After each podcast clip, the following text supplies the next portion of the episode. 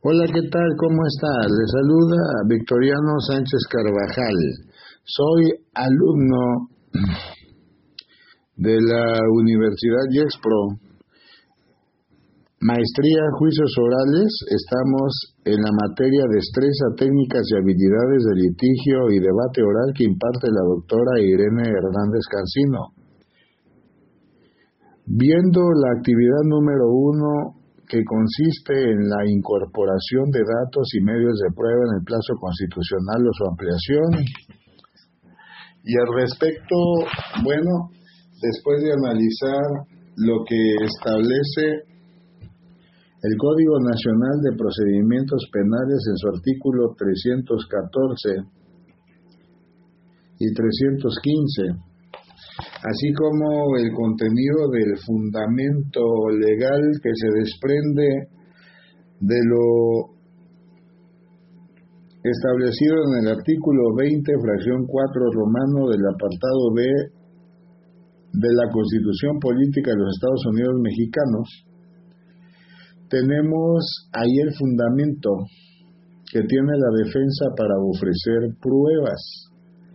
eso también tiene apoyo en documentos internacionales como el Pacto Internacional de Derechos Civiles y Políticos, en su artículo 14.3 y en la Convención Americana de Derechos Humanos, en su artículo 8.2, inciso C. Ahora bien, aquí, de acuerdo a la actividad, vemos en qué casos se pueden presentar datos de prueba. Bueno, como se ha señalado, estamos en la etapa de una audiencia inicial antes de que se antes de que se dicte auto de vinculación o no vinculación a proceso. En ese punto se puede ofrecer lo que es un dato de prueba y aquí tenemos que distinguir entre lo que son datos de prueba y medios de prueba ya que por datos de prueba se entienden aquellos que ya corren integrados a la carpeta de investigación, que fueron desahogados en sede ante, la gente del Ministerio Público, investigador, en tanto que los medios de prueba son aquellos que pretenden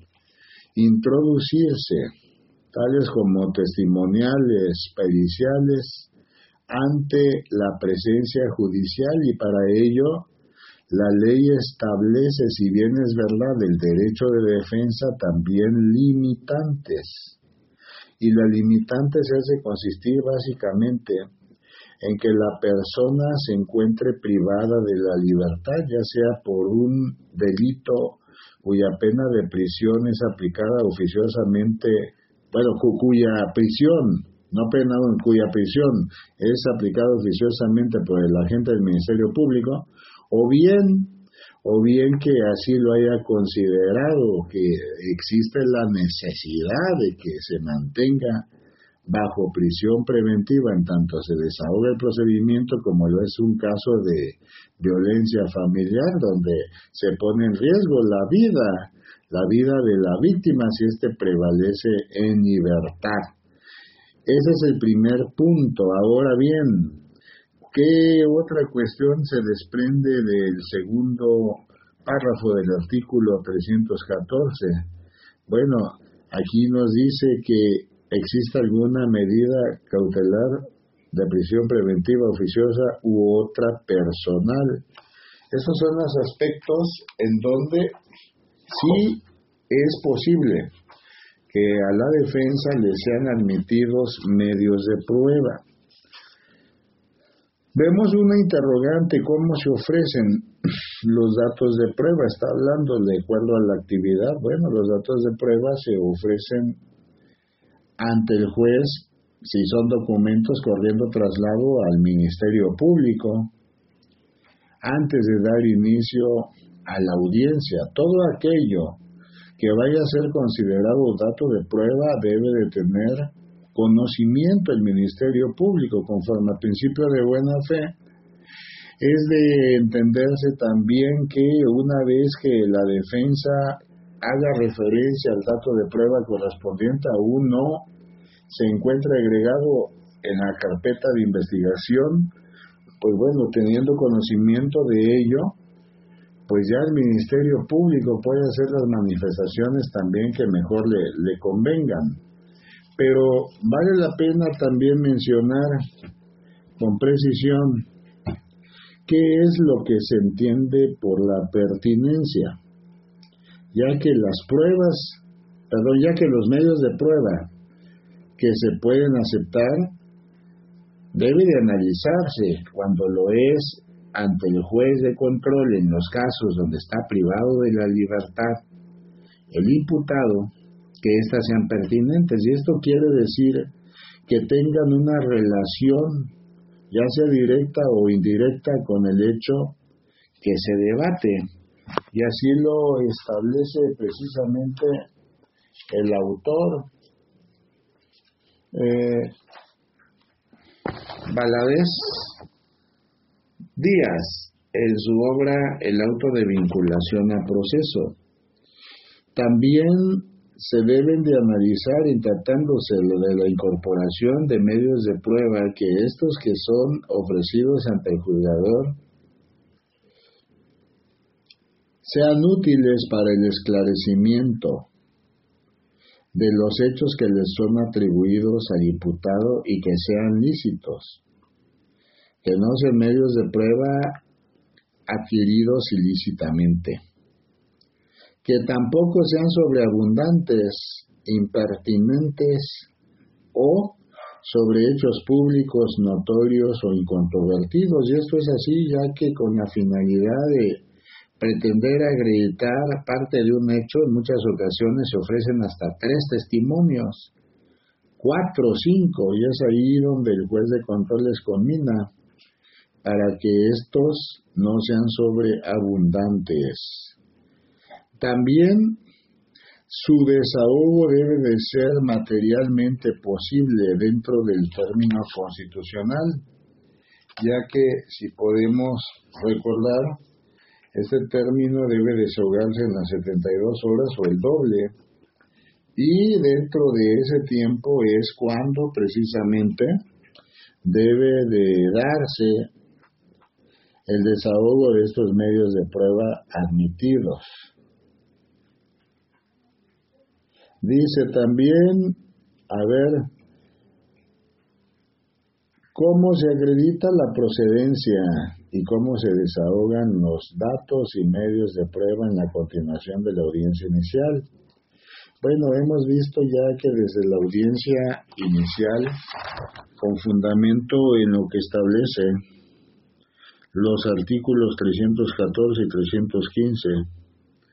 del Código Nacional de Procedimientos Penales. Es la forma en que pueden incorporarse datos o medios de prueba dentro del plazo constitucional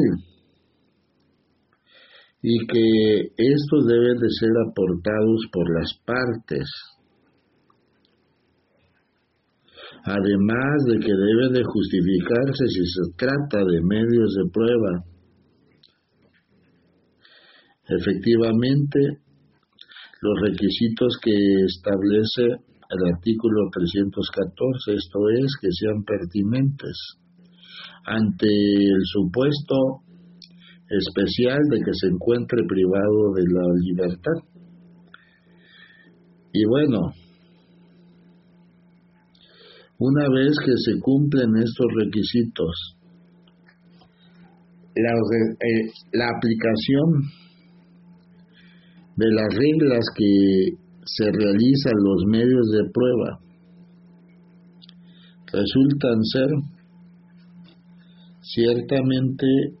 las mismas que se aplican en el desahogo de pruebas dentro del juicio. Esto es, si una testimonial es admitida como medio de prueba o bien una, una pericial, estos deben y pueden ser interrogados ante el propio juzgador. La diferencia en cuanto hace a los datos de prueba es de que también pueden ofrecerse ante el Ministerio Público esto es en sede ministerial, si el imputado está disfrutando de su libertad y eso le tiene distintas ventajas, ya que cuando lo hace ante el Ministerio Público, pues no precisamente va a ser interrogado, sino que pues solamente lo presenta y se agrega como un dato de prueba a la carpeta de investigación. Es importante distinguir esas ventajas y desventajas, porque ante el juzgador, una vez que se cumplen todas las formalidades, pues bueno, vemos que también puede ser tanto el testigo como el perito, y su, su atestado, su, su declaración favorable o desfavorable. Y si es ante el juzgado, pues tiene que dominar las técnicas del interrogatorio,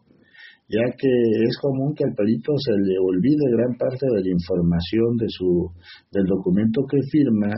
y va a consistir precisamente en la destreza que tenga la defensa para poderlo llevar mediante técnicas de interrogación a que haga del conocimiento al juzgador de la información más importante a favor de su defendido, de su defenso. Estas circunstancias deben de ponderarse sin duda, porque de ello depende en muchas ocasiones que el juez adquiera percepción mayor tanto de los datos de prueba como de los medios de prueba, ya que de acuerdo a la estrategia que establezca cada defensor para antes de que se resuelva el plazo constitucional, pues va a depender que el juzgador adquiera mayor información, visualice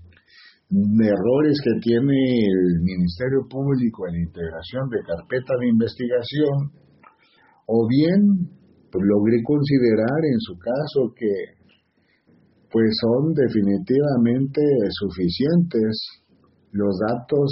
de prueba que constan en la carpeta de investigación para dictar el auto de vinculación a proceso.